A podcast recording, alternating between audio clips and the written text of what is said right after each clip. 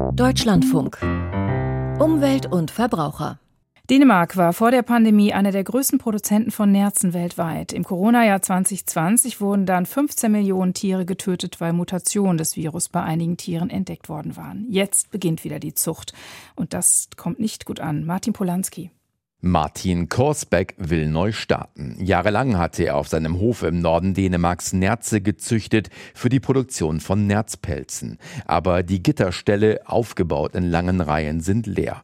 Denn im November 2020 entschied die dänische Regierung, dass alle Nerze im Land getötet werden müssen, weil an den Tieren Mutationen des Coronavirus festgestellt worden waren. Mehr als 15 Millionen Nerze ließen die Behörden damals keulen.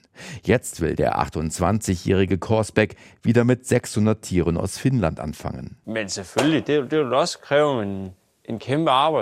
Es wird sehr viel Arbeit erfordern, jetzt wieder loszulegen. Aber ich bin noch jung, habe noch viele Jahre und will es auch schaffen. Rund 1200 Nerzzuchtbetriebe gab es vor Corona in Dänemark, so viele wie nirgendwo sonst in Europa. Die Nerze wurden vor allem in China zu Pelzmänteln verarbeitet.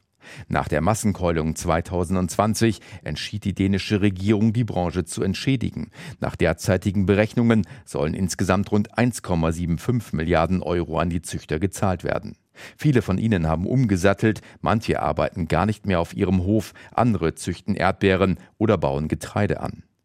Jetzt lässt Dänemark die Nerzzucht wieder zu, weil die Corona-Gefahr inzwischen gering sei. Und rund ein Dutzend Betriebe wollen loslegen, sagt Luise Simonsen, Vorsitzende des Verbandes Danske Mink, dänische Nerze. Wir werden niemals wieder die gleiche Anzahl an Nerzen und Züchtern haben, øh, aber wir können hoffentlich eine Nischenbranche aufbauen, die auch bessere Preise erzielt.